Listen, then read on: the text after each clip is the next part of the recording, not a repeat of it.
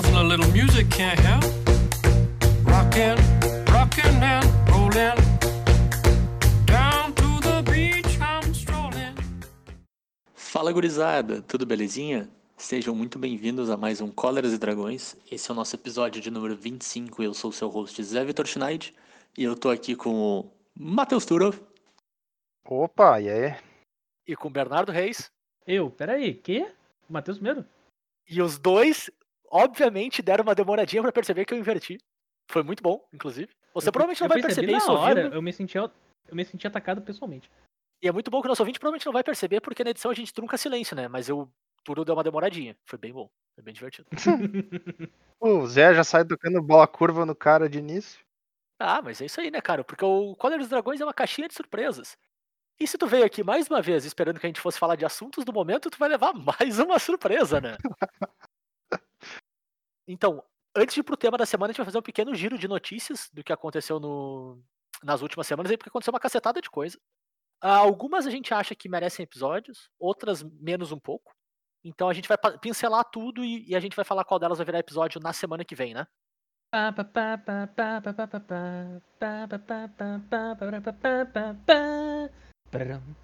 Então, a primeira notícia do nosso giro é a mudança da regra de Companion, né? A gente falou bastante sobre isso no episódio, quais seriam nossas sugestões e quanto o Companion estava impactando o jogo, né? E uma coisa que foi bacana é que a mudança de regra foi bem diferente de tudo que a gente conversou e do que a gente até imaginava que poderia sair, né? Mas então, a, a mudança hoje basicamente é que, em vez de tu poder conjurar o teu companheiro da tua ah, zona de, de fora do jogo, né? De dentro do teu sideboard direto pro, pro jogo, tu, em qualquer momento do teu turno, no momento que poderia conjurar um feitiço, né? Então, com uma pilha vazia, tu pode pagar três manas genéricas e colocar o teu companion na tua mão. Então isso acaba fazendo que o teu companion custe mais, tu não possa conjurar ele diretamente, teu oponente pode interagir com ele vindo da tua mão, ah, na- ou na tua mão, né? ah, caso tu não conjure no mesmo turno. E isso agrega um custo a mais ao Companion, né? Isso acaba com aquele, aqueles decks que estavam usando o Companion só porque podiam, porque agora talvez já não valha mais a pena o slot de sideboard, né? E eu, eu acho, eu não sei se os meninos concordam comigo, é um, é um soft kill na mecânica, de certo modo. Ela só vai ver jogo muito, muito, muito esporádico, assim. Mas, na minha opinião, é um jeito de tu poder continuar vendendo booster e as pessoas não abrir carta banida. Eu acho que tu acertou exatamente a- a- no alvo. Eles não queriam banir para não ter 10 cartas banidas na edição ou não acabar sofrendo com o problema que a gente comentou, né? Que tu ia banir os três melhor e a única coisa que. A única coisa não, mas provavelmente o que ia acontecer era que os outros iam começar a ver jogo. Sim, Ah, concordo. é como a gente viu na época, é, a gente achava que ia ser um impacto menor no deck ah, do Yorion, né? É bem provável que fosse. No final das contas, isso- o deck acabou tendo um impacto maior por outros motivos. Mas ah, eu tenho uma reclamação para fazer que quando o cara joga no Arena, honestamente, não é muito. Não tem uma dica visual que o cara botou o companheiro da... na mão, tá ligado? Ah, entendi. Interessante. Porque o Companion já fica ali do lado da mão dele revelado, né? Pertinho da mão dele, no caso. Então, a menos que tu esteja prestando atenção naquela partezinha, do nada o louco gasta três mana, passa o turno e tu fica tipo, meu, o que que aconteceu? que que Aí aconteceu? tu. É, é, tipo, não é evidente, tá? tu tem que prestar atenção.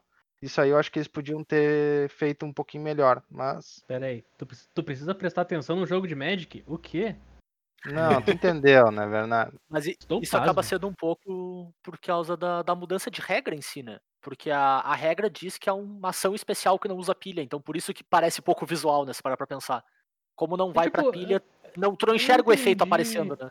Não entendi por que, que eles fizeram o, o troço ser como feitiço. Só diz que faz no teu turno, cara. Aí tu pode adicionar uma, uma certa jogada no troço. Ah, É. precisa descartar uma É. carta. Daí eu pago três mana e descarto ele. É no meu turno, tá ligado?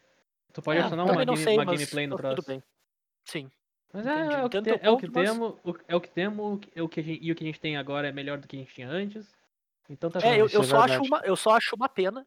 A minha única, o meu único comentário que eu acho negativo em relação a isso é que acaba que em formatos onde Companion poderia ser interessante, tipo Commander, sabe? Ele se torna pior, né? Onde ele talvez não fosse quebrado. Então é o meu único comentário negativo em relação a essa mudança de regra, mas eu acho que ela vem pro bem. Eu, eu ainda acho, eu ainda acho que é uma solução melhor do que banir pouco a Pode ser, pouco pode e ser também seja. acho que é melhor do que banir todas as cartas, tá É o, que, ligado? é o que a gente falou, qualquer solução ia ser horrorosa, porque isso aí foi uma errata, cara. É uma errata, não é o que tá É. na carta. Então, tipo, eles fizeram isso uma errata na, na mecânica. A diferença é que é uma errata na mecânica inteira, então vai ser mais fácil de entender.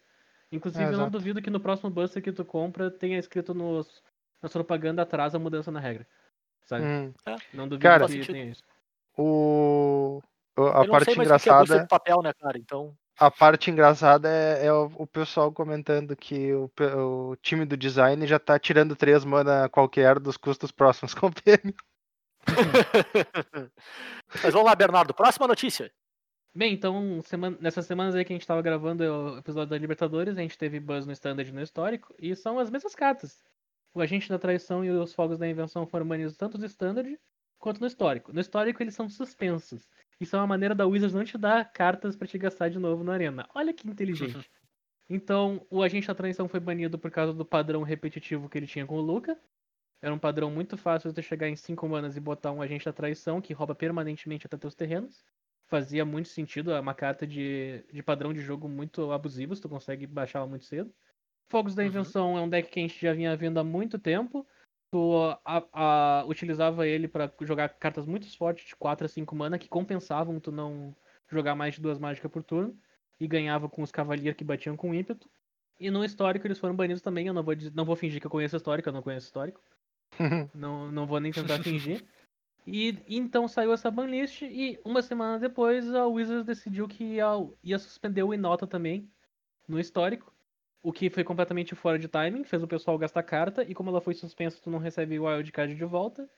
E o pessoal que achou que tava safe não tava, então isso me lembra muito aquela situação que a gente teve quando lançou Glorybringer lá em Amonkhet, que saiu a banlist, não baniram o gato, todo mundo foi lá e comprou o deck de gato, dois dias depois baniram o gato e todo mundo ficou triste, e sem dinheiro. Cara, é 2020 2020, no nutshell. tá ligado? Não, é 2020. Quem tá se sentindo safe em algum momento tá errado. Justo. Justíssimo. Nem, nem deitado na cama embaixo do lençol cara tá safe mais. Para nossa próxima notícia, a gente tem a mudança de regra do Commander. Ah, basicamente, agora o Commander não vai mais ah, ser substituído a ida dele do cemitério para a zona de comando, se tu quiser colocar na zona de comando. E quando um comandante morre, ele vai cair no cemitério e aí tu vai poder escolher se tu quer colocar ele na zona de comando ou se tu prefere deixar no cemitério. Essa mudança faz com que possa ativar triggers de morte pro teu comandante. Então, alguns comandantes que antigamente a pessoa se via obrigada a deixar eles morrer para ter o trigger dele agora, né, pode ter o trigger e botar ele na zona de comando. Além disso, algumas outras cartas que também olham triggers ah, de morte de outras criaturas vão passar a contar commander. Que era uma coisa meio xaropinha, porque às vezes tu tinha, ah, beleza, morreu sete bichos, mas ah, dois era commander, e aí o cara esquecia e fazia um Blood Artist pra sete ou coisa parecida. E, no geral, eu achei uma boa, uma boa mudança. É é uma maneira, tipo, de escrever numa regra que agora o comandante ativa negócios de criatura morrendo. É, é Porque, exatamente. porque, tipo, de maneira bem simples é isso, né? Agora o comandante morre. Mas a gente tinha que É. botar nas regras. É, porque, tipo, a, a mudança da regra mesmo, ela faz com que, em vez de ser um efeito de substituição, né, tu escolha ou teu comandante vai pro cemitério ou ele vai pra zona de comando, né, ela é uma ação baseada no estado que, quando ele cai no cemitério, tu tem uma escolha de mover ele pra zona de comando, né, então mudou o momento onde tu faz essa escolha, vamos dizer assim. Então ele Uhum. efetivamente agora pinga no cemitério, antes ele nem pingava, né. Ele é, que É. nem uma ficha, a grosso modo.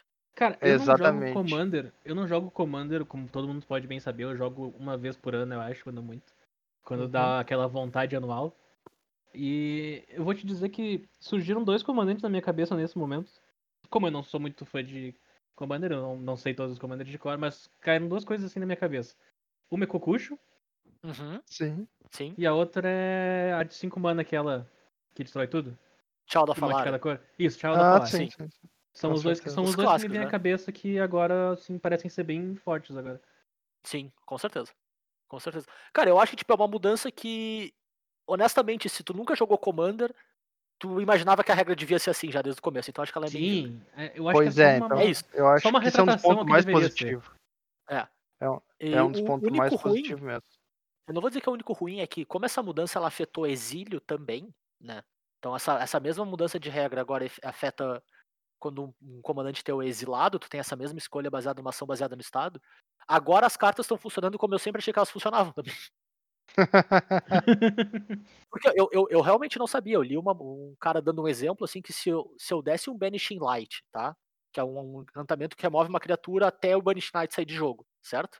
Uhum. E eu movesse meu comandante pra zona de comando, ele ainda assim voltava quando o Banishing Light saía. Na regra antiga. Sim. Eu não fazia ideia É. disso. Nossa, eu não fazia ideia disso. Pra mim, ele eu tinha que escolher, ou ele vai pra zona de comando, ou ele fica no Banishing Light. Se o Banishing Light. Se eu deixei ele embaixo do Banishing Light, ele Nossa, volta, cara, senão não. Eu acho que eu nunca joguei assim na minha vida. Eu também. Eu sempre achava que era do jeito que agora é, tá ligado? E que eu acho até é, mais intuitivo. Eu tô muito feliz que eu nunca joguei assim na minha vida, porque não valia a pena. É esquisito, né? Parece errado. Parece Tipo, muito errado. é aquele negócio, é que se alguém dissesse isso pra mim, que era regra, eu ia chamar o cara de ladrão. tipo, velho, É. não, óbvio que não. Agora Foi, seria. que, foi que agora nem a primeira vez que eu. Foi a primeira vez que eu aprendi, que nem eu aprendi que o feiticeiro pródigo podia bloquear e pingar pra dar um de dano. Sim. Ah, ladrão! Isso, isso, ladrão total! isso, isso era, isso era roubo, garante. Otto. Próxima notícia, Bernardo. Então saiu o M21. M21 tá chegando, quer dizer que daqui duas edições nós temos a rotação, porque edição básica é aviso de que o fim está próximo. Eu pensei que esse ano todo era no aviso de que o fim tava próximo. Não, esse é o dia a dia. É diferente. Esse ano já é o fim, Turo. Então, M21 tá tá chegando. Pra te ter uma ideia, tá saindo tanta coisa ao mesmo tempo que M21 não é nem a página principal do Mythic Spoiler, o que me deixa altamente frustrado. A Então, edição peraí, não enquanto saiu eu ainda. A É, edição então- não saiu ainda, ela já não é mais a, a página principal do Mythic Spoiler. Então deixa eu clicar em M21 aqui, beleza. M21 aparentemente é muito forte, ela tem um power level bem puxado. Eles estão finalmente levando em conta aquilo que eles falaram uns anos atrás, que é agora que a gente vai tirar os blocos, nós teremos reprints mais fortes e frequentes. Então parece que finalmente decidiram fazer isso e fizeram numa edição básica, o que faz sentido sendo uma edição básica, né? Não precisa criar contexto, não precisa criar história. É só uma edição onde tu vai explicar as palavras-chave e botar umas cartas fortes. Mas eles se puxaram nas cartas fortes. As cartas fortes são fortes mesmo. Então é possível que M21 seja a base do standard da pós-rotação. Que nem Ravnica foi desse, né? Esse último standard inteiro, o, a- as edições de Ravnica foram a base do standard. E agora, pós-rotação, é bem provável que M21 seja a base do standard por causa do, do seu power level. Mas tu a gente tá vai ligado? falar disso. Bernardo, esse é o episódio da semana que vem, tá ligado? Eu ia dizer, mas a gente vai falar disso só semana que vem. A gente vai desmem- desmembrar a M21 semana que vem. Ah, o episódio da semana que vem vai ser essa parte Já de tá novo, pronto, tá a gente corta isso aqui lança de novo. Idêntico, igual, tá pronto, acabou. Ah, e junto com o M21 vai sair Jumpstart, que não devia sair em nenhum momento da história do Magic. Ah, maravilhoso. Não, eu vou. eu não, não vou ser tão desonesto assim com o troço. Eu acho que é um dos melhores produtos em muito tempo que a Wizard já inventou. Só que tem tanto produto esse ano que eu, eu olhei pra ele e fiquei, meu, o que, que é isso? Tem mais isso, sabe?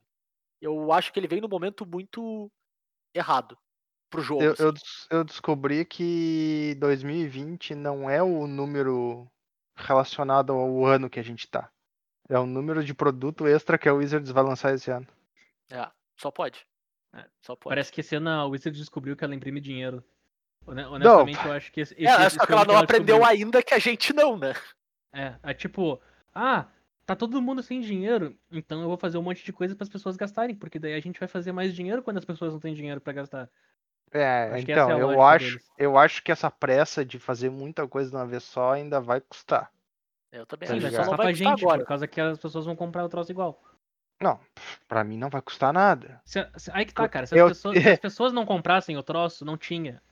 Não, mas elas podem comprar, cara, não tem problema, tá ligado? A questão é a seguinte, do jeito que tá indo, é provável que eu venha economizar com a quantidade de lançamento de produto da Wizards. Olha, eu tô pra te dizer que eu tô numa baita economia de Magic, porque como eu não tô jogando em papel, eu não tô gastando com nada.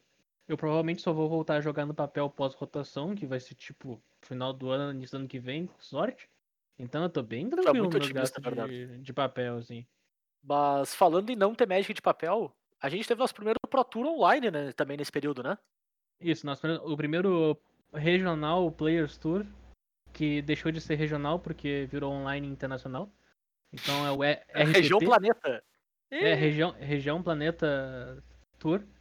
Então, eles aconteceram dois no final de semana passado. Final de semana passado, pra quem não não tá sabendo, foi dia 13 e 14 de junho.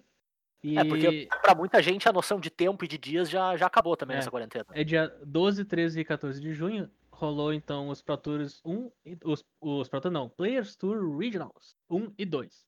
Porque eles fizeram dois no mesmo final de semana. Sim. Então tu tinha um começando na sexta e um começando no sábado, mas tudo rolando ao mesmo tempo e online, e tudo isso tendo uma, entre aspas, coverage, coverage da, no, no canal da Wizards. Então a gente teve predominantemente Temor Reclamation, o que era esperado logo após o ban. Era o melhor deck que tinha antes de, enquanto ainda existia Companion, enquanto ainda existia Fires e enquanto ainda existia a gente. Ele era um dos melhores decks.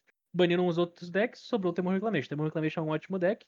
E tá aí levando então os dois primeiros Regional Players Tour que tiveram. Esse final de semana agora, que eu tô mencionando, dia 19, 20 e 21, tá rolando os Players Tour 13 e 4. Onde é esperado também que Temur Reclamation tenha uma representatividade alta. Apesar de que agora a gente já deu mais um tempinho do pessoal aparecer com novos decks. Então, tipo, teremos novos decks, novas estatísticas, mas Temur Reclamation ainda deve ser a grande maioria dos decks presentes no formato. É, E como a gente falou também, daqui duas semanas já muda tudo de novo, né? Exatamente. Bom, então acho que é isso, nosso giro de notícias, né? Rapidinho, tentar pincelar tudo. A gente vem, Uh, vai aprofundar semana que vem em M21, né? E um pouquinho de Upstart também, que eu quero realmente falar sobre o produto e sobre o momento. Acho que é importante a gente pontuar essas coisas, né? Mas vamos pro tema de verdade?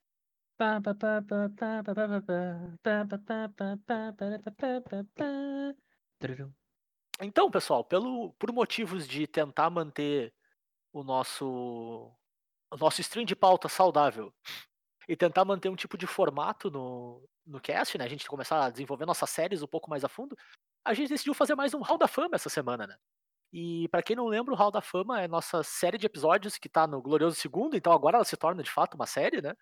Onde a gente escolhe um tema e cada participante traz um deck relacionado àquele tema que pra ele foi importante ou que ele gosta e tal.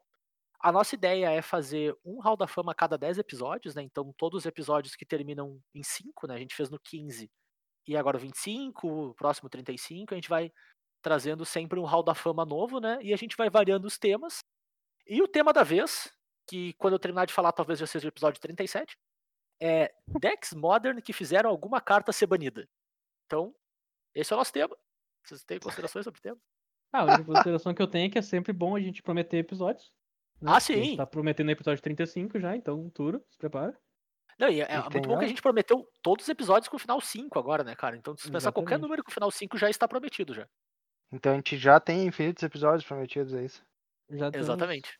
Infinitos. Eu- Eu não, eu, não, eu não me preocupo mais com esse tipo de coisa, porque Olha, eu sei eu que o lembro vai acabar logo logo, prometer- então. Eu lembro da gente prometer o episódio 100, então, tipo, a gente- já tá meio que. Não, não só a gente prometeu o episódio 100, como o centésimo episódio também, que são episódios diferentes. Exatamente, são episódios diferentes. Ah, meu Deus. Ai, ai. Não, mas assim, sé- sério mesmo, eu acho que eu- como o, mundo vai acabar logo logo, eu não preciso me preocupar com isso, cara. A Tipo, preocupação do Turo passa longe. ah, né? isso aí já, já era, tá ligado? Isso, isso, era, isso era o problema do Tour de 2019. Ah, pensa que o Tour de 2021, 2021 vai ter que jogar um GP, hein? Ah, vai. Vocês acham que vai Vai. existir GP? Eu acho sensacional essa ideia. Mas vamos lá então. A gente trouxe então três deckzinhos especiais. E são decks que especificamente fizeram alguma carta ser banida, né? Então, por causa do. Talvez do poder, por causa do abuso desse deck, alguma carta específica foi banida no Modern, né? Que é um formato que aí já tem. Já tem seus 10 anos já, né? Quase 10 anos de existência. E, cara, já teve muito deck quebrado. Muito deck zoado. A Hum. gente até já falou de alguns aqui, né? Deles. E eu vou começar então com um deck bem do início do Modern, né? É um deck que, que veio logo depois. Porque quem, quem não jogou Modern na época, ou pra quem não conhecia o formato na época, né? Ou pra quem veio começar a jogar Modern depois também, o, o formato já foi criado com uma banlist razoável, digamos assim. Tinha bastante carta já pré-banida, muito por domínio no standard da sua época, ou porque era bom no Legacy. Então eles já tentaram usar esses- parâmetros pra banir, diferente do Pioneer, que eles deixaram mais aberto no início, né? O Modern já veio razoavelmente direcionado em alguns pontos. Então, tu já tinha pinça craniana banida, uh, JIT banida e tal. Ele E- também herdou a banlist do Extended, né? Aí então, logo depois da criação do Modern, né, coisa de um mês mais ou menos depois, teve o primeiro Pro Tour, que eu acho que foi o primeiro grande campeonato Modern, né? Até porque não deu tempo de ter outro. Ah, E, e cara, a gente falou isso até no episódio de Pioneer lá, é de se esperar que a os primeiros grandes campeonatos de um formato seja o pessoal tentando abusar do que tem, né? É tipo, é o, é o esperado, como tu conseguir roubar ah, o win point, o win percentage com o que tu puder, né? E no fim das contas, como a Wizards ela não partiu do ponto de vista de playtesting para fazer a banish, ela partiu do ponto de vista de coisas que já eram banidas, ela deixou passar bastante coisa, né? É que, é que, a, é que a banlist inicial foi feita numa mistura de. Foi uma mistura de, tipo, jogadores com um banlist que veio do Legacy. Sim, exato. Tipo, não foi uma, ban- uma banlist baseada, tipo, a gente tem esse formato aqui que é quebrado, né? Foi uma banlist baseada, essas coisas são fortes. Vamos já deixar as banidas pre- preventivamente. O que eu acho que é razoável, não é nada ruim. É uma escolha que ela fez e que é uma escolha razoável, assim, de se fazer. Só que acabou passando bastante coisa pelo, pelo pente fino, né? E, É, convenhamos, cara- coisas que a gente nunca pensou. Por favor. É. É. E esse Pro Tour, cara, foi um festival de zona, né? Vamos ser bem honestos. Os decks eram tudo zoneados. Era tudo muito bagunçado, era tudo muito divertido, até se para pensar, só quebrado. É que, meu, eu vou, eu vou dar, vou dar, vou dar um, um pequeno. Mais, mais contexto pro troço. Isso é 2011. 2011 a gente ainda não tinha a explosão de informação que a gente tem agora no Magic. Também, Ah, sim. também Nem isso. perto. Então, tipo, os playtests que o pessoal fez foi pegar todas as cartas do Modern, pegar aquelas interação quebrada e tinha que times e times. E todo mundo conseguiu fazer algo quebrado, velho. É. E, e as pessoas, e as pessoas chegaram pro torneio sem todo mundo conhecer o que tava acontecendo. Exatamente, essa era a melhor parte. Tu che... No torneio que tu conhecia os decks. Os decks não chegavam no torneio sabendo que eles existiam. Então muitas vezes tu não tá nem preparado pra jogar contra um deck, né? Nenhuma vez tu tava preparado pra jogar contra isso. E aí veio o deck que eu quis trazer, que pra mim é uma das melhores interações possíveis da vida, que é tu ganhar de Infect usando um Progenitus, ou usando um Reaper King, ou usando um Dragon Storm. Então o deck que eu trago é o Infect Combo, que é um deck de Infect, ele quer te causar 10 pontos de dano, só que ele faz isso usando uma cartinha muito, muito bacana, que foi a cartinha que foi banida por causa desse campeonato, né? Que chama Blazing Show que tu provavelmente nunca ouviu falar nela. A gente não tinha ouvido falar até esse dia. E a gente não ouviu muito depois também, não. Que ela é uma instantânea arcana de Kamigawa, acho que traidores de Kamigawa, que custa X e duas vermelhas e dá mais X mais zero pra uma criatura até o final do turno. Ou seja, tu transforma a tua criatura com Infect numa criatura com 10 de poder e derrota o cara. Só que tu pensa, meu, eu não vou pagar 12 mana pra fazer isso, né? Pelo amor de Deus. Só que ela tem uma linha de texto muito específica que torna ela uma carta muito forte pra fazer isso, né? Que diz: tu pode remover uma carta vermelha com custo de mana convertido X da tua mão, ao invés de pagar o custo de Blazing Show. O que, que isso permite tu fazer? Tu usar uma carta vermelha de pelo menos 9 manas, né? Porque as criaturas já tinham 1 de poder, pra causar os 10 de dano que tu precisa. Então o pessoal usava Progenitus, que é uma criatura de todas as cores, então por consequência vermelha. Usava Reaper King, que é a mesma coisa que o Progenitus nesse sentido, e Dragon Storm, que é uma mágica de Storm, que tu nunca vai castar no deck, cujo único objetivo é dar mais 9, mais 0 pra uma criatura com Infect bater no, no oponente. Cara, isso aqui é sensacional, cara. A lista desse deck é incrível. É, tudo, tudo, tudo mágica de uma e duas mana. Tudo. Tudo é mágica de uma e duas mana. E aí tem Progenitus e Dragonstorm. É, eu, eu acho massa, tipo, o deck tem duas versões que apareceram no, no campeonato, né? Eu não jogava na época, assim, de tipo, realmente saber o que tava acontecendo, porque né, tinha um mês de formato, então eu tinha umas cartas, era o máximo, né? Mas, pelo que o pessoal comenta hoje, o deck que, digamos assim, a maior parte das pessoas conhecia era uma versão bem combo mesmo, ah, BG, certo? E que abusava de duas cartas que permitem tu pagar vida pra buscar a carta no teu deck, né? Que é o Spoils of the Vault e o Plunge into Darkness, né? As duas têm um template muito parecido, é que tu vai pagando vida e revelando carta do topo do teu deck até achar uma carta com um nome específico, né? E tu bota lá na tua mão. Que era pra te achar, Uhum. achar tuas peças de combo, né? Mas a lista que foi mais bem sucedida, que é essa que o, o Matheus mencionou, né? É uma lista mono blue, que o Sam Black levou até o top 8 do, do campeonato, ele ficou em terceiro, se eu não me engano. Isso aí. E que ela abusava de muito mais ahn, cartas de selection, né? Tipo Ponder e Preordain, que eram válidas no formato ainda, né? Pra te ser um pouco mais consistente, tu encontrar melhor tuas cartas. Por tu usar azul, tu tinha os mecanismos de controle um pouquinho melhores, né? E, e tu podia usar algumas cartas que tu tinha que buscavam uh, Instantes or Sorceries pra achar tanto o Blazing Show quanto achar o Dragon Storm quando tu precisava deles, né? E ser um pouco mais consistente que a outra versão, que às vezes tu perdia pra ti mesmo, porque tu não encontrava o que tu precisava quando tu jogava essas mágicas, né? Cara, mas assim, ó, as duas versões do deck são sensacionais porque tu ganha de uma maneira extremamente inesperada até pra um deck de Infect, assim, porque obviamente tu espera que tu vai aumentar tuas criaturas num, num deck cujo objetivo é só tu dar 10 pontos de dano no oponente. né? Só que, cara, tu fazer isso, dando os mais 10 de uma vez só, com uma carta extremamente bizarra e usando outras cartas pra pagar o custo, é, é muito esquisito, cara, mas é muito legal. É, realmente, esse cara, esse deck ele, ele é muito estranho, ele é muito, muito, muito estranho. Tu olha pra ele, ele não faz sentido nenhum. Só que ele ganha o jogo na hora. Deu, tá ligado? Não, não tem. Sim. O deck ainda se dava o luxo de usar pacto, porque afinal de contas, quando tu ia ganhar, tu não precisava. Se tu vai ganhar, não, não vai precisar pagar o custo de pacto nunca, né? Sim. Po- E Posso é, dar é o contexto do deck? Uhum. Posso, Pode. posso, posso desmembrar o deck, na verdade? Sim. Vamos lá então. Cartas com Effect que tinha no deck. Blighted Agent e o terreno que é o Inkmoth Nexus, Nexus, tá? Beleza? Uhum. Certo, tinha são os dois tu bichos com infect que são duas- difíceis de bloquear, né? Isso, são as duas cartas que tu quer que, tu quer que tenha Effect. Tu tem o proge um Progenitus no deck, que é o que tu vai utilizar como plano B, porque tu tem um pacto verde para que só encontra criatura verde, tu vai encontrar o Progenitus pra te ganhar naquele turno, né? Por isso tem um pacto verde. Tu tem o pacto da negação pra proteger. Daí tu tem os dois shows, o show vermelho que é pra ganhar o jogo e o show azul que é pra anular a mágica, que também tem a mesma cláusula do show vermelho, que é exilar uma carta azul da tua mão, pagar X, um custo X pra anular a mágica de X. Tu tem quatro. Quatro. Como é que é em português isso aqui? Manda da Mixture? Putz, Misturar a- misturar a-. Misturar a receita, uma coisa assim. É. É, um- é uma instantânea de duas manas que ela tem um texto que anula a instantânea ou feitiço, mas o que importa nela é que ela tem que transmutar.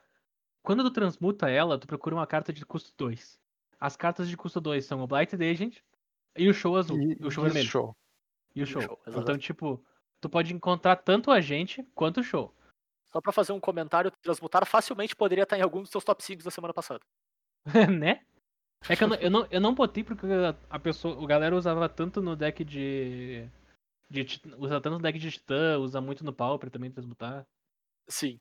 Então, tipo, eu deixei de fora por causa disso. Porque eu lembrava, mas ele podia estar lá, com certeza. Então, usa, o deck usa o Peer True Depths pra olhar as cartas, cinco cartas do topo e pegar uma instantânea ou feitiço, que é uma maneira mais de tu achar uma Dragonstorm. Ou um tu show. usa ou um show, tu usa Gitaxian Probe, que é zero mana compra carta. Ponder e Preordem, que eram válidos ainda naquele período.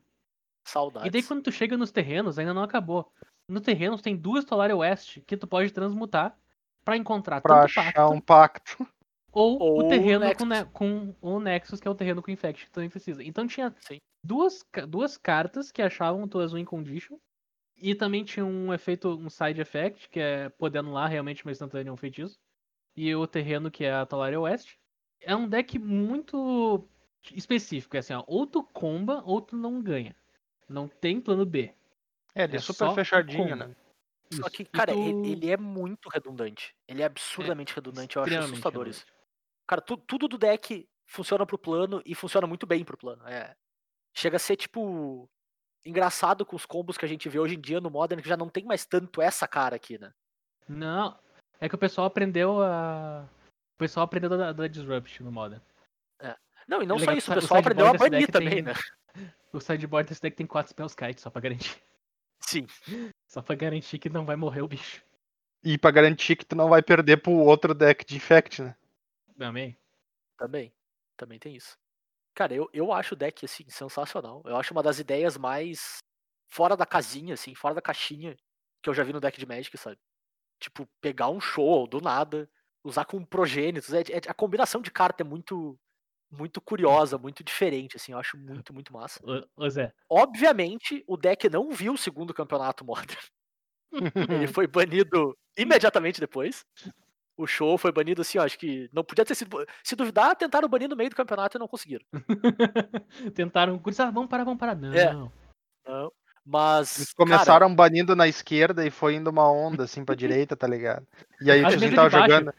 Ele tava jogando top entrou- 8. É, ele tava jogando aí top não 8 chegou, bem né? lá no cantinho, bem rapidinho, tá ligado? Pra não chegar nele a tempo. Não, é Aí que, o Bush tipo, chegou o só na pessoal, segunda, né, dele. o pessoal ia dropando do torneio, daí na hora de pegar a promo, recebia junto o negócio, carta banida, assim, o aviso da carta banida. Exato. Na saída tinha um carinha entregando um folheto. Mas, ô, Cara, meu, mas o- o- assim, ô, foi, foi, uma corrida, foi uma corrida curta, mas valeu a pena, meu. Que deck massa. Que deck legal. Zé, eu vou te dizer que tu escolheu esse deck por causa que justamente foi banido o Blazing Show, mas a quantidade de carta que veio a ser banida desse deck é um troço muito assustador, velho. Ah, sim, sim. É que assim, o Blazing Show matou o deck, né? Sem Cara. Blazing Show, esse deck simplesmente não existe. Sim. Não desse jeito, ele virou outro deck, como a gente conhece o Infect Modern hoje, né? Então, pra mim, a, ca- a carta do deck, a carta que foi banida por causa do deck é Blazing Show, Sim, sim. sem dúvida. Mas agora ele Mas- tomou. ele tomou várias distraído depois, né? Até depois que ele deixou de existir. Claro. Ele perdeu Cara, é três ou quatro cara. cartas além do Blazing Show, né? Ponder foi embora. Olha, três, Preordain três foi embora. O deck tem quatro feitiços, três deles foram banidos. Uhum. E Dragonstorm ai, tá na linha, né? Não vamos se enganar. Que? que? Por um instante eu levei ele a sério, cara, que droga.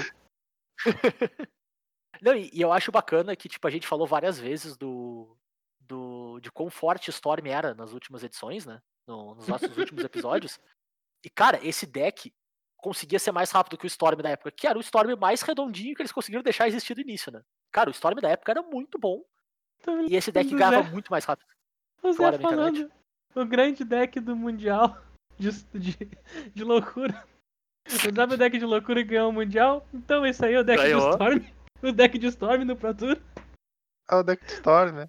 O deck de Storm É, no ué. Pro Tour. Grande deck de Storm Modern. É, Tem quatro Grape Shot. já. Não, não, não, não, não, não, gente. não. não- A O tá deck de do Storm deck que tem- De Storm, Storm, Storm. Não, a Sim, gente tá falando do tu grande tá deck falando de do deck de Storm. Storm. A gente tá falando desse deck de Storm. Isso, a gente tá falando do deck de Infect que tem a carta de Storm, que é o melhor deck de Ah, Storm. bom. Justo, O justo. grande deck de Storm, lembra aquele deck de Infect? É, então. É, o, o melhor é que o deck de Storm tem uma carta com Storm, né? E esse tem quatro. E esse tem quatro. Claramente esse é o deck de Storm. Mas é isso, pessoal. Cara, eu achava, eu acho uma das ideias mais sensacionais até hoje. Eu acho muito, muito massa, assim. E parabéns aos envolvidos que fizeram esse deck. E só pra dar uma passadinha rápida em alguns outros decks completamente fora da casinha que tinham nesse top 8, né? Cara, a gente tinha Splinter Twin, que foi o deck que ganhou. E todo mundo sabe que é um, um deck muito, muito bom, consistente, e ficou anos a fio aí achacando o Modern. Era uma versão bem diferente, bem menos control. Até porque tu tava jogando com um monte de combo, então tu queria combar mais rápido que os outros, né? E é isso aí. Tem um deckzinho que eu achava muito massa, que era o Counter Cat, que era o deckzinho de Nakato, né? Na, que era o bichinho, uma mana 1-1 que ganha mais um, mais um, tem uma montanha, mais um, mais um, tem uma planície. E tentava carregar ele pra vitória em- com algumas mágicas de tempo e tentando acabar com o jogo o mais rápido possível também. Eu acho muito cara de pau uh, o nome desse deck de Counter Cat Counter Cat. É, é, esse nome deve ter sido herdado de algum deck extended, tá ligado? Que era semelhante a ele. Porque ele tem uma Counter Spell no deck inteiro. Isso aqui é azul, cara. É? Isso aqui é azul a full. Pô, tem a Counter Spell, cara. Exato. Bom, a- além desses dois, a gente tem- tinha também um Affinity, cara, bem redondinho. Assim, ó, chega a ser bonito. 4, 4, 4, 4, 4, 4, 4 de todas as cartas. Ah, beleza. O 2 Pyromancer Ascension, que é o deck de Storm, que tinha uma carta com Da Storm, época. mas tudo bem. Aham. Era, a ideia era, um, era funcionar que nem o Storm, mas ele cavava, cavava, cavava, encontrava as mágicas que precisava, até achar um Grape Shot que tinha no deck e ganhar com ele. Sim. E também outro dos decks que eu acho dos mais legais da história do Modern, e que morreu não muito depois também, que é o Breach Post.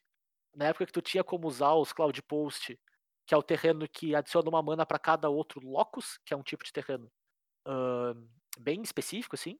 Tu tinha a possibilidade de ter 12 locus no teu deck. E aí tu usava isso para castar Emrakul, e é isso aí. Tu gerava as 15 mana de fato na mão, tu fazia com terreno, tu castava o Emrakul, jogava teu turno e ganhava o jogo, que era bem divertido. Era o Urzatron da época, né? É, a grosso modo era o Urzatron da época. E, cara, esse Pro Tour foi terra de ninguém. E acho que até hoje é um dos campeonatos mais divertidos e engraçados. Assim, tipo, ninguém esperava que fosse representar muito pra história do formato, que ia, que ia durar aquilo, sabe? Mas acho que todo mundo que jogou deve ter se divertido muito, cara. É, parece coisa que foi uma zona mesmo. louca. Mas é isso. Isso que eu tenho pra trazer, o glorioso Infect Dragon Storm e o banimento do Blazing Show. Então, o Zé, tu falou que foi banido o Blazing Show, né? E isso, Blazing Show bailou logo depois. Bem, a banlist inicial do Modern era a seguinte: era Ancestral Vision, Ancient Day, Bitter Blossom, Mox de Chromo, Dark Depths, Dread Return, Glimpse of Nature, Golgari Grave Troll, Great Furnace, que daí. Eu, vou- eu já mencionei dois, mas são todos os terrenos artefatos que geram cor. Hypergênese, Jace, Mental Misstep, Sensei Divine Stop, Skull Clamp, Stoneforge, Sword of the Meek, Umezawa Jit, Valakut e, e de novo um outro terreno artefato. Essa foi a banlist inicial no formato online, quando ele, ele, ele era um formato online, quando ele foi sancionado Sim. no papel. Então, isso, é- isso é agosto. Em setembro foi banido Blazing Show, Cloud Post, Green Sun Zenith, Ponder, Preordain e Right of Flame. É, então, basicamente aí, atacando esse deck, atacando o deck de post, né, que eu acabei de falar, que era o- pra ninguém conseguir conjurar Emrakul na mão, conseguir, Uhum. Pra ninguém, atacou o Storm também, né, o deck de, de Ascension, na- nas cantrips e no, no Right of Flame, pra ele não conseguir ser tão rápido. Como a gente foi vendo com o tempo, ele foi atacado mais diversas vezes, né. E o Green Sun Zenith pra esses decks de, de Zoo e Countercat da vida não conseguir explodir tão rápido, né, e não conseguir rampar com, com essa mágica também pra não buscar o terreno lá, o Dried Arbor, né. É, o que quebrou as pernas deles foi que o teu. A tua mágica de buscar as criaturas também servia como um elfo de mana, né? Exatamente. Que é o, o, o duplo. A dupla efetividade da carta era muito boa né, no formato. Exatamente. Mas é isso, cara. Eu acho o deck muito da hora. E se tu tiver a chance, tipo assim, jogar com ele um dia, nem que seja de brincadeira, meu, é extremamente divertido. Não sei se pro teu Bom, oponente vai ser, mas tudo bem. Falando, falando de decks divertidos, então a gente pode vir pro meu agora, né? Não, não, não, não, não, não, não, não. Não, não, não, não. não. Tu não pode usar essa frase, eu me nego. eu vou embora. Eu vou embora se tu disser isso. Não, ele é um deck muito divertido pra quem tá jogando com ele. Pra quem Não, tá não, não, não, não. Pra não, quem não tá é, não é. Julgando, jogando contra, julgando, assistindo, vendendo pastel na esquina, pegando o ônibus, em casa dormindo, daí é outra coisa. Não, ô Matheus, eu- ô Matheus, ô Matheus. Não, peraí, Não eu, eu, eu tenho- eu tenho uma, eu tenho uma defesa a fazer aqui. Eu tenho uma defesa a fazer aqui. Eu tenho um commander que tu pode chamar desse teu deck. Não tenho? E tu sabe do qual eu tô falando. Não, não sabe? Sabe Aham. sim. Fala. Às vezes nem pra mim ele é divertido. Às vezes eu só termino uma partida com dor de cabeça. Mas tudo bem. Tudo bem. Não, mas então, ah, como eu disse, agora eu vou trazer o próximo deck aí, deck divertidíssimo, muito bom. Pra quem conhece a carta que o deck baniu, é o Second Sunrise. E eu vou ler a carta antes de dizer qual é o deck. Certo? O Second Sunrise é uma carta que é uma instantânea de 3 manas, é uma carta branca, e diz que cada jogador retorna para o jogo todos os artefatos, criaturas, encantamentos e cartas de terreno que foram colocadas no cemitério dele, vinda de jogo, nesse turno. tá? Então, o que, que é a ideia do deck? Bom, o deck era o deck de eggs, que eles chamavam. E esse nome, ele vem do fato de que o deck era cheio de artefatos de custo baixo, certo? Então, uma mana, no máximo duas, que ou quando entravam em jogo te compravam uma carta, ou então quando eles saíam de jogo, faziam o efeito deles, te compravam uma carta. Uma boa parte desses artefatos sacrificava para fazer algum efeito, então a gente tem as esfera cromática e as estrela cromática, que são artefatos que se sacrificam para filtrar mana.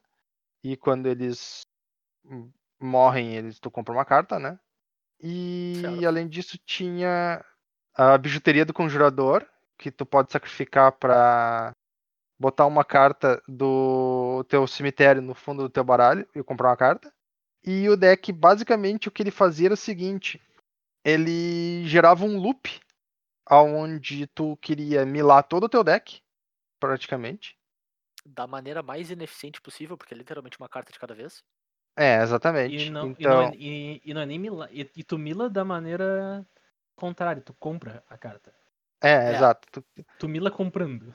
tu ia comprando todo o teu deck e aí quando praticamente todo o teu deck tivesse no cemitério, tu ia poder gerar um loop aonde tu botava pro fundo, uh, botava de volta pro deck o Second Sunrise, comprava ele usando os teus artefatos, né, sacrificando teus artefatos, tu gerava mana porque tu usava Lotus Bloom no deck, Uhum. e aí tu castava o Second Sunrise, trazia todos os teus artefatos de volta. Com os teus artefatos, tu botava ele no fundo do deck, comprava ele de novo e tu repetia isso quantas vezes fosse necessário. Até tu poder matar o teu oponente com a Magibomba vermelha. De 2 em 2 de dano. Só, eu só vou adicionar uma coisa. Não existia um loop pra comprar carta.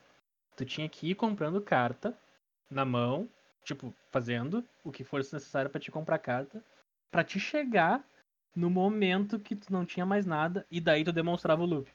Sim. Então tu tinha que comprar 40 e não sei quantas cartas sem loop Pra te poder travar o jogo. pra poder entrar no jogo. Exatamente. E Cara, assim, vocês ó. estão- ah, Vocês estão ligados no vídeo daquele cara do assassino da colher? Aham. O assassino mais é. ineficiente do mundo. É, com a arma mais ineficiente da história. É, é mais ou menos isso. Só que Cara, eu pra mim esse deck beleza, ele é né? sensacional, velho. Eu acho sensacional. Principalmente porque é o seguinte, ele parece uma zona, tá? Ele parece que deveria levar um baita tempo para poder ganhar a partida do oponente e tudo mais. Mas o Magrão que jogou com esse deck nesse torneio, onde o deck apareceu pela primeira vez, foi no Pro Tour Return to Ravnica. Ele tinha, vamos dizer assim, estudado o deck a tal ponto, porque ele é um deck muito matemático, né? É, é, o deck é, é basicamente uma fórmula matemática. Tu tem que olhar para tuas cartas e descobrir se tu pode ganhar o jogo naquele turno. E assim, ó, ele tirava umas vitórias do nada, literalmente do ar. Ele conseguia ganhar o a partida. Tu jurava que ele só ia, ah, não, esse cara aqui não tem chance de ganhar nem nesse turno nem no próximo. E aí ele ganhava naquele turno. sim. Naquele torneio, cara, eu vou adicionar o seguinte. Quem, quem, quem jogou no torneio foi o Stanislav Sifka, né? Sim. Isso. Ele ficou invicto no Suíço. Ele não perdeu uma partida. Ele, ele perdeu a última, oficialmente, porque ele concedeu pro cara do time dele entrar no top 8. Sim. Mas ele Sim. não perdeu uma partida. Jogada, né? É. É, é bastante absurdo. Nesse sentido do que o Turo falou que o deck é uma fórmula matemática, né? Ele é muito parecido com o anterior porque ele é muito redondinho, né? Ele é muito redundante. Boa parte das outras cartas fazem a mesma coisa. Tipo, elas entram, compram uma carta, morrem, ou tu tem um, uma cantrip pra comprar uma carta e procurar o que tu precisa e tu fica lá cozinhando, cozinhando, cozinhando. E quando vê, tu consegue comprar tudo. É muito bizarro, assim. É muito esquisito. É, ele é bem, ele é bem maluco do jeito que ele funciona. É. Mas pra mim, a minha motivação de ter trazido esse deck aqui ah, é um deck bacana. Eu lembro de ter na época eu assisti assistindo a final que ele jogou contra um um Jund. Uhum. Isso da época que o Jund tinha Deathrite Shaman ainda. Eu achei muito interessante o deck, mas quando ele foi banido, a carta foi banida posteriormente, o Second Sunrise, me chamou atenção porque na época foi a primeira vez que eu vi uma carta sendo banida e a desculpa para terem banido ela não é que o deck era opressivo, certo? Porque a- o fato é que o deck não era opressivo. Tu tinha alguns poucos jogadores que jogavam excepcionalmente bem com o deck, e aí ele era muito bom. Sim. Mas tu não, tu não tinha um grande grupo de pessoas que conseguiam fazer um resultado decente com ele. Então ele era um deck que, por mais injusto que fosse, não era injusto, porque ele te cobrava que tu aprendesse a jogar com ele. Não, mas mais uma coisa. Ele é um deck que uma vez que tu sabe que existe, tu consegue carta de sideboard, tu consegue mudar um pouco o plano de jogo. Quando tu não sabe que o deck existe, tu só perde. Sim. Tu não sabe nem o que tá acontecendo, né? É, Aquele deck chegou num Pro Tour quando o pessoal não, não sabia que aquele deck existia. Então ninguém tava preparado pra aquilo. E o, e o teu rate de teu rate de, de artefato era pro Affinity, era destrói o artefato alvo. Tipo, não funciona, cara. Tu precisa do Stone Silence. Tu precisa do Rest in Peace. Sim. Só pra, pra pontuar, né? Rest in Peace tinha acabado de sair, inclusive, né? Que Nossa, é, pera, eu acho, que, eu acho que o Rest in Peace não tinha ainda, velho.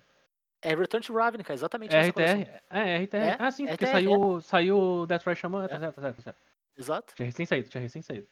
Então, tipo, talvez os caras não tivessem nem preparado pra lidar com ele naquele momento. mesmo. Não, não tava, não tava mesmo. É- é- Não tu, nem tu os pode olhar pelo. Tipo, ah, qual é o rate de cemitério que tu pode ter? Ah, não, por causa que tu pode ver, o cara tem Deathright Xamã, então ele pode exilar a carta do cemitério. Tá, beleza, ele vai exilar um Second Sunrise. O cara tem quatro Second Sunrise. Tem quatro Fates Reward, que é a mesma coisa que o Second Sunrise, só que uma mana a Sim. mais. E o. E, a e as cartas que ele tinha que exilar eram artefato, e o Deathright Xamã não tira artefato. Sim. Tinha que tirar a Lotus Bloom do cemitério. Como é que tu tira a Lotus Bloom? Não tira! É, ou tu tem que anular o Second Sunrise certo, assim, sabe? No momento É, extremamente oportuno. É, é bem E complicado. daí mesmo. tu. Olha, olha o top 8 desse troço, cara. É Jund, Escape Shift, ah, Infect, é, outro deck de. de Affinity, outro Jund. Inclusive, chamar a atenção que tanto o Pedro Carvalho quanto o William Delton nesse top 8. Olha só. O, cara, eu, eu quero falar da final que o, que o Matheus citou. Eu acho legal, assim, de, de pontar um negócio.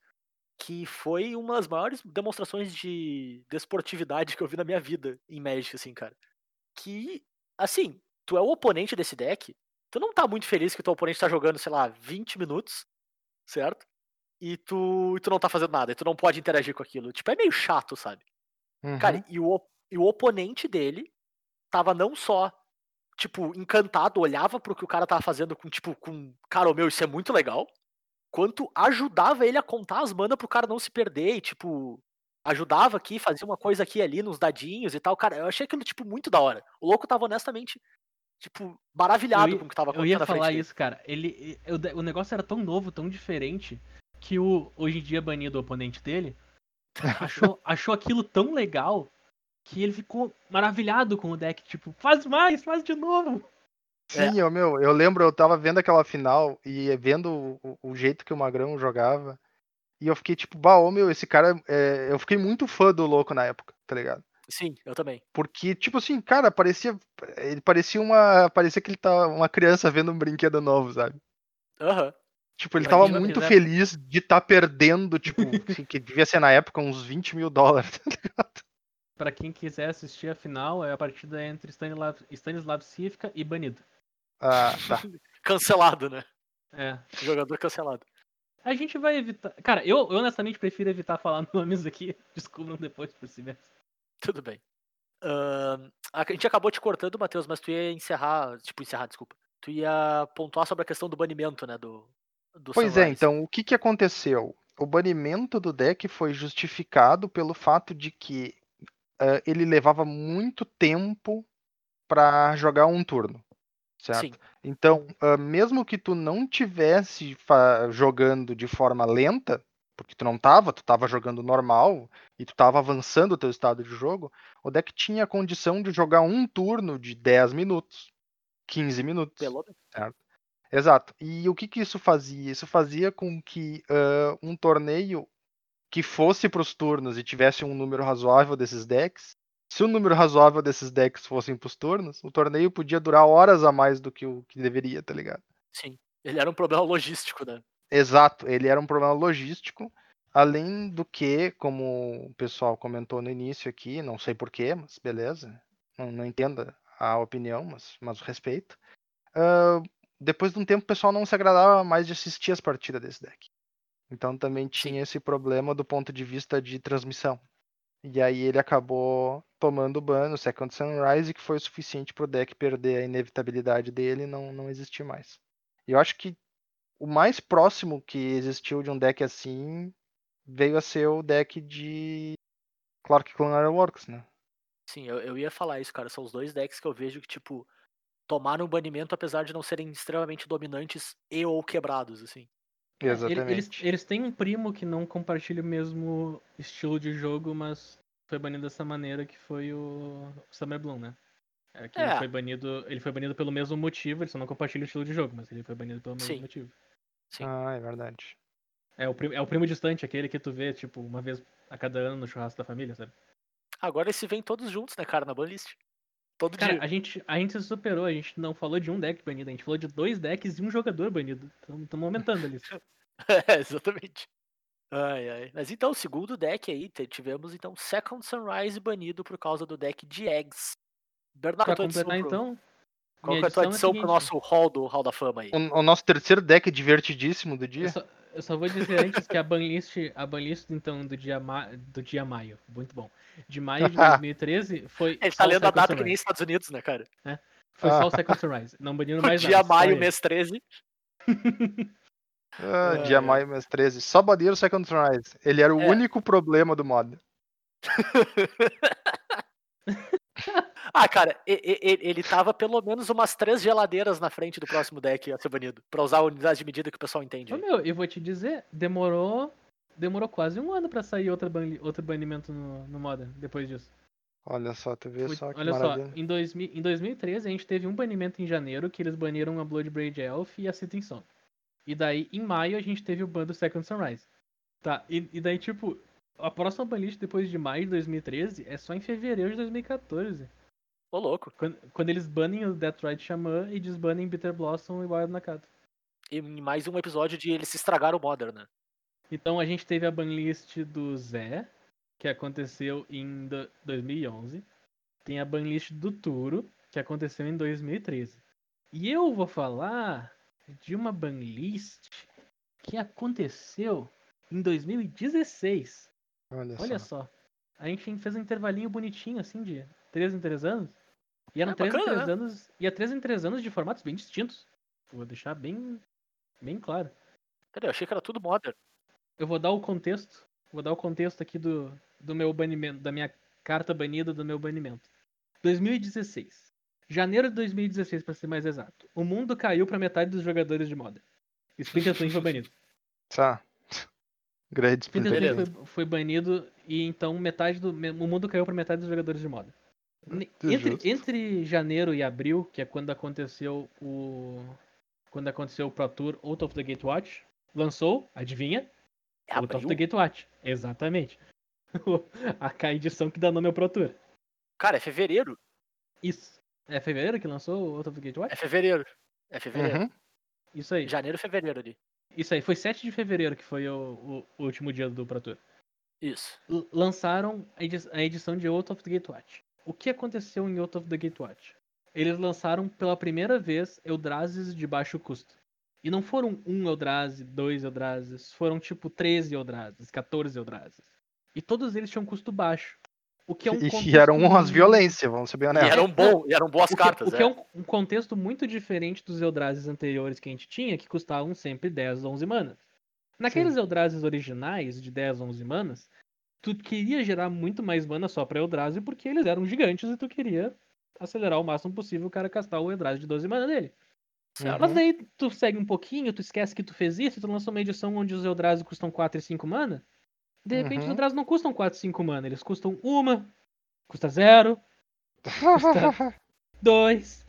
E como a gente já viu várias vezes, cartas que custam zero são uma baita ideia. É, então o que aconteceu? Tu baniu o deck de metade das pessoas que jogavam moda.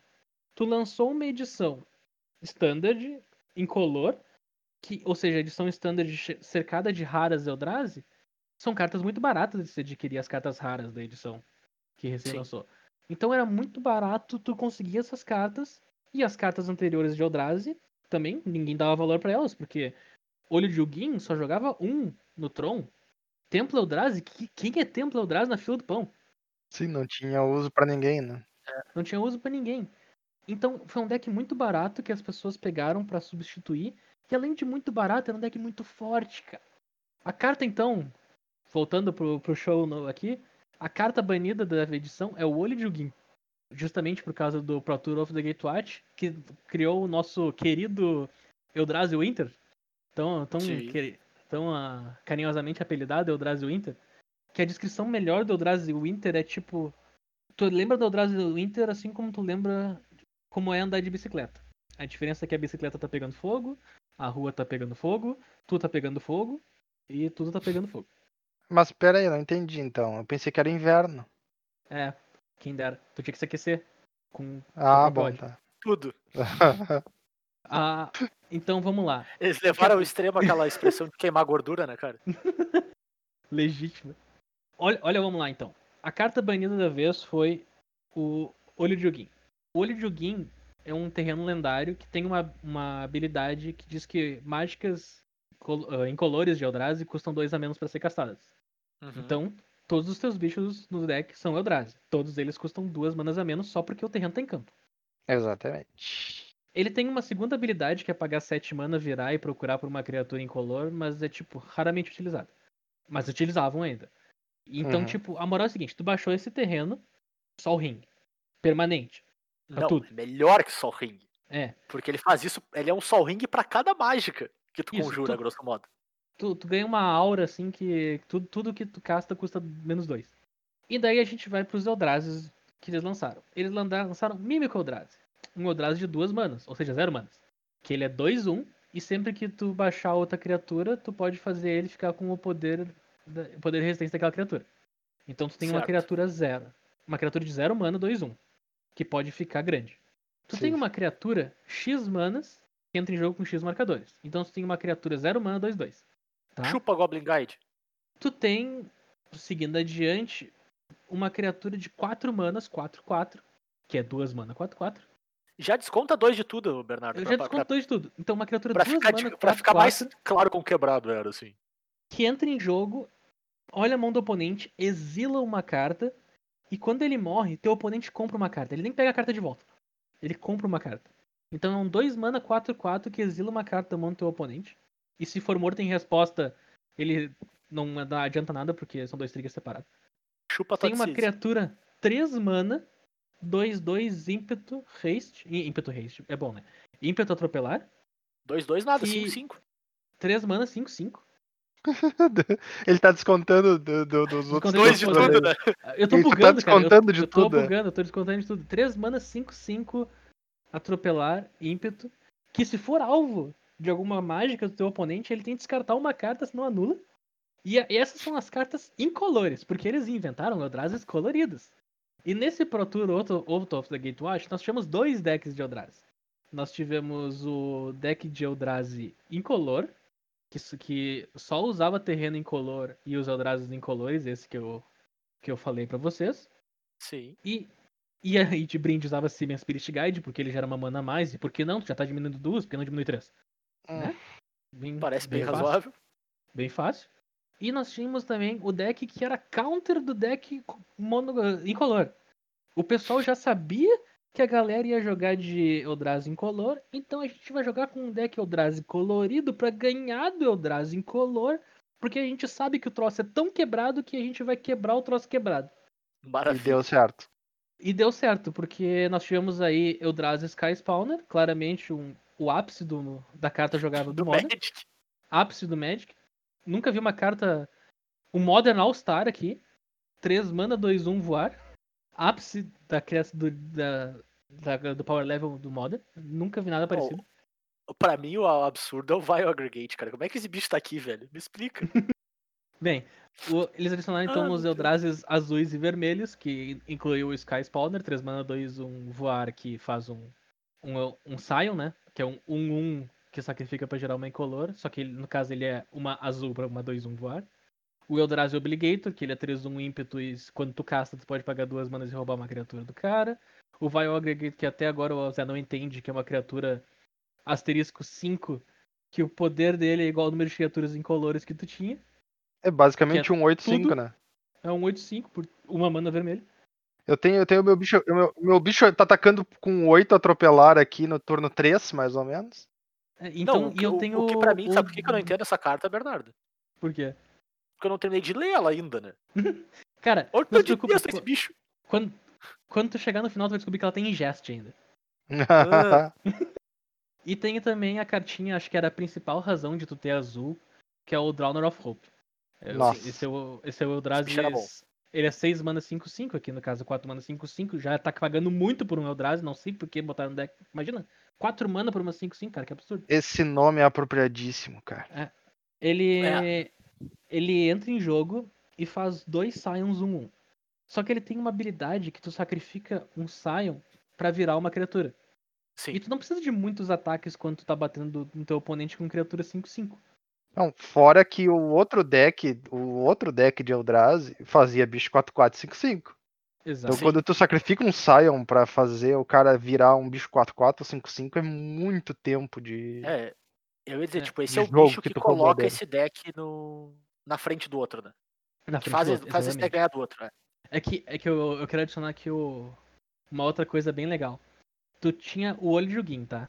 Que tu baixava ele e automaticamente tudo custava 2. Só que o olho de Jugin não gera mana. Se tu baixar um Templo Eldrazi no segundo turno, tu tem as duas manas do olho de Jugin e tu tem duas manas do Templo Eldrazi.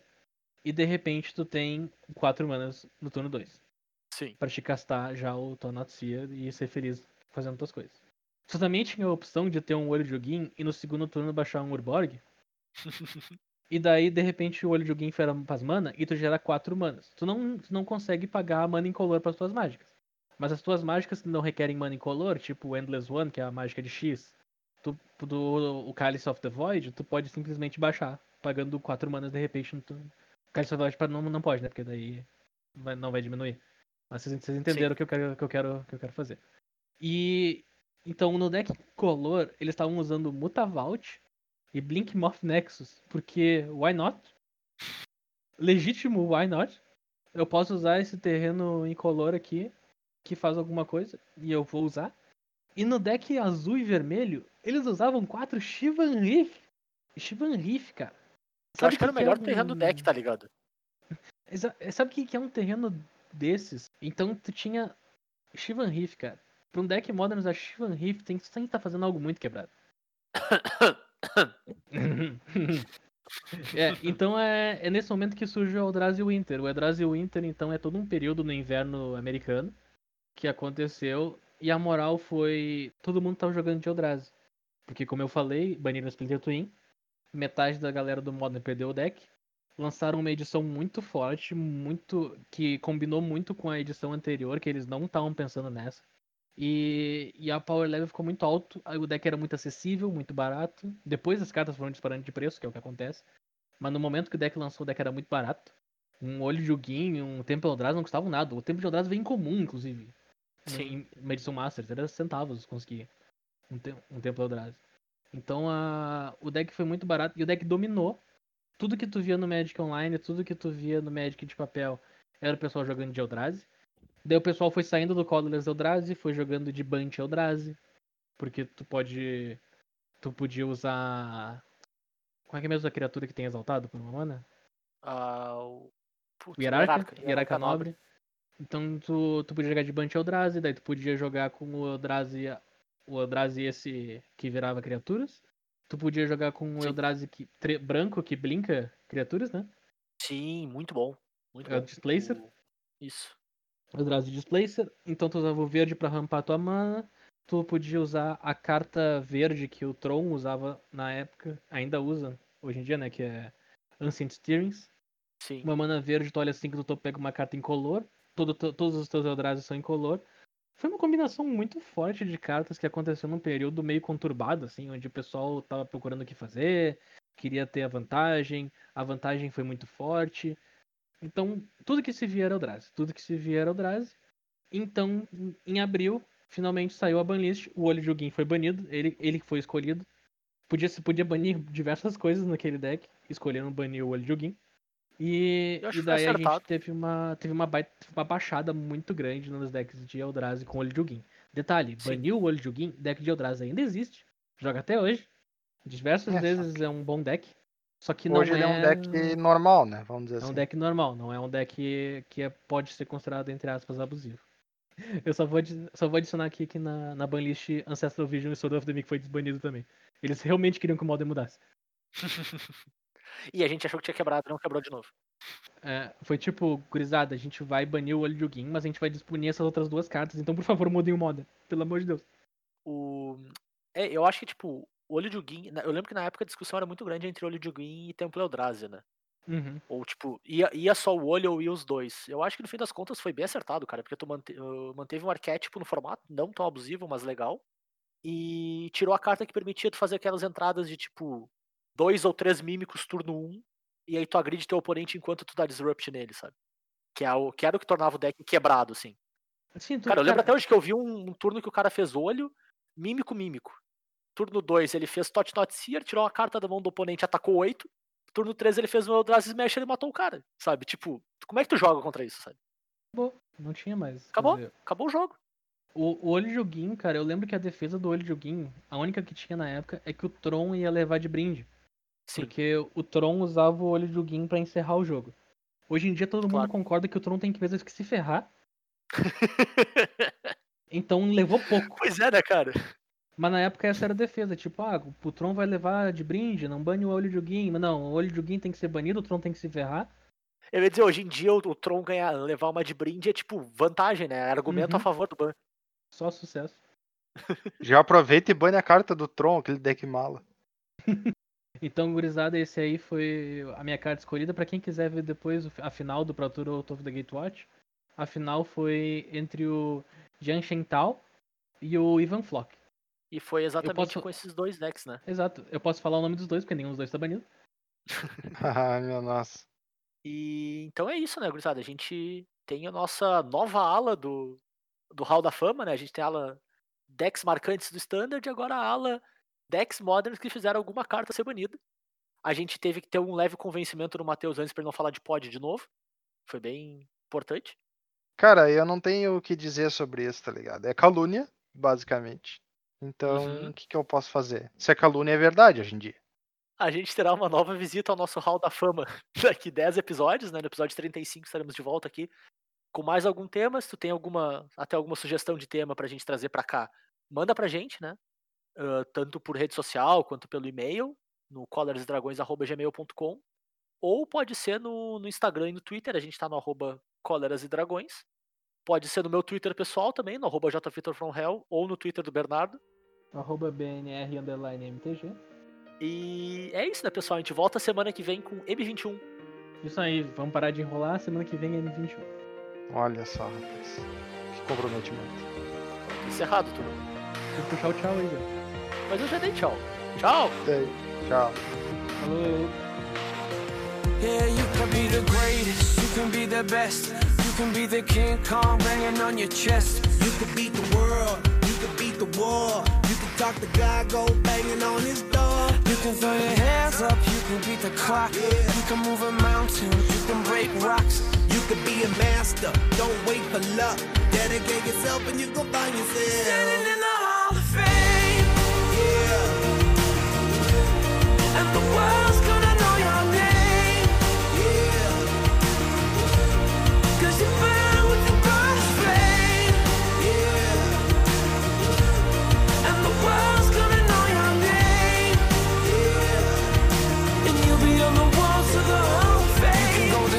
distance, you can run the mile, you can walk straight through hell with a smile. You could be the hero, you could get the gold. Breaking all the records you thought never could be broke. Yeah, do it for your people, do it for your pride. Are you ever gonna know if you never even try? Do it for your country, do it for your name. Cause there's gonna be a day when you're standing in the Hall of Fame. yeah. And the world's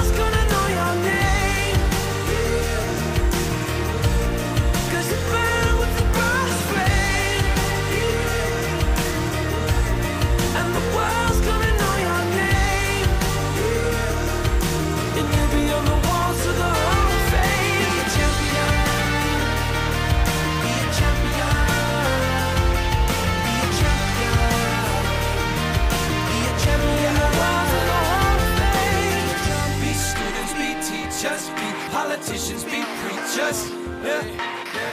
Be believers, be leaders, be astronauts, be champions, be truth seekers. Be students, be teachers, be politicians, be preachers. Preachers. Be believers, be leaders, be astronauts, be champions. Standing in the Hall of Fame.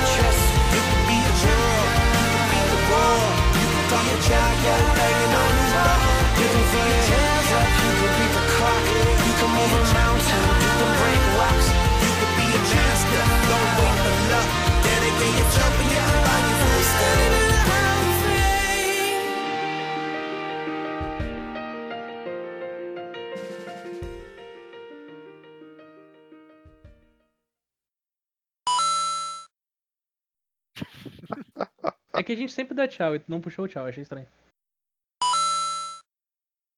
Tá ligado que meu, eu já tentei explicar várias vezes pro meu pai o que, que é um podcast. Ele chegou à conclusão dele mesmo do que, que é um podcast e eu vou deixar assim. E qual é a conclusão? Não é absolutamente nada parecido com o que realmente é um podcast, mas para ele acha que é isso, então ele achou algo que ele ele achou algo que ele acha válido explicar, então é isso aí. Tu consegue descrever, descrever pra nós?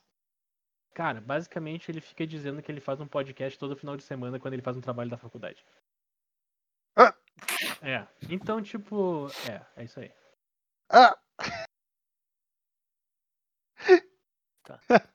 Entendeu? Exatamente. Ai, eu vou ali, eu vou ali. Tá ligado? O louco pra ser mais pejorativo só se ele fosse no banheiro fazer um podcast, tá ligado? Aí a gente teve o bando Second Sunrise. Em 2014. Tudo? Hum. Tudo bem Que? aí? Se, se engasgou? Você tá vivo, cara? Ah, ele, ele não, não desligou o microfone a tempo de eu poder espirrar. Cara, eu, eu escutei o teu pulmão bater no meu ouvido, cara. Tu, tu espirrou ele pra fora, Caralho. velho.